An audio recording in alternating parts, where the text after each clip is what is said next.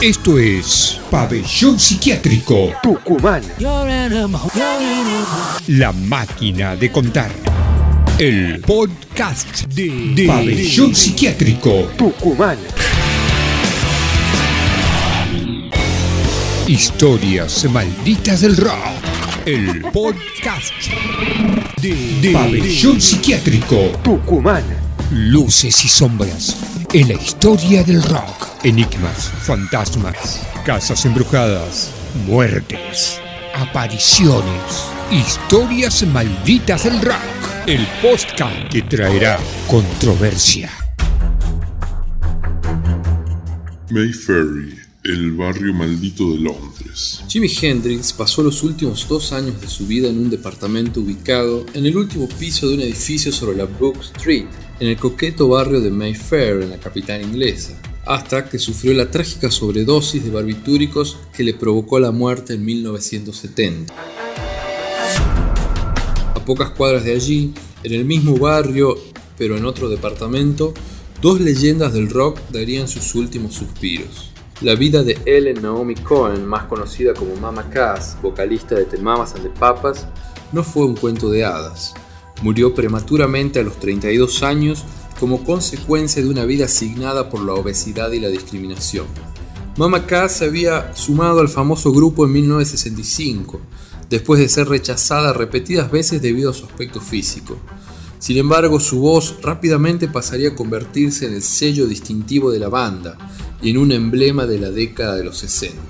Tras la separación de The Mamas and Papas por los enredos amorosos que se tejían dentro de sus propios miembros, Mama Cass inició una sideral carrera solista con la exitosa versión de Dream a Little Dream on Me. Pero el alcoholismo, las dietas extremas y el coqueteo con las drogas sumados a las extensas giras terminaron por quebrar su ya dedicada salud.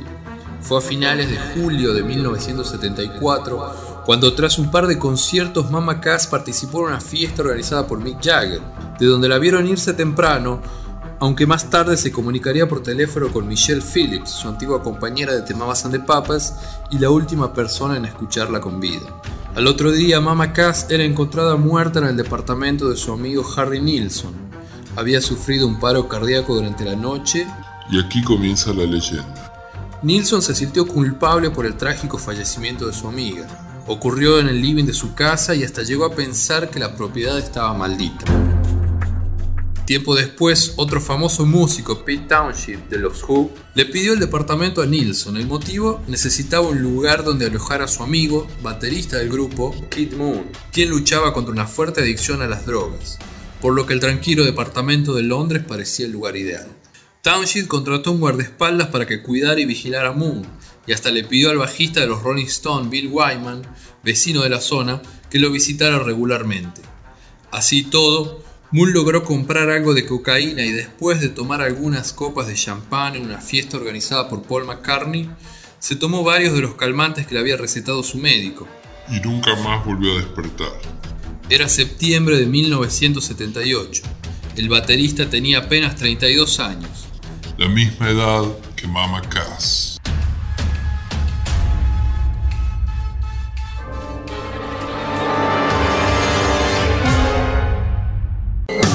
Esto es Pabellón Psiquiátrico Tucumán. La máquina de contar. El podcast de, Pabellón Psiquiátrico. Tucumán. Historias malditas del rock. El podcast de, Pabellón Psiquiátrico. Tucumán. Luces y sombras en la historia del rock. Enigmas, fantasmas, casas embrujadas, muertes, apariciones, historias malditas del rock. El podcast que traerá controversia.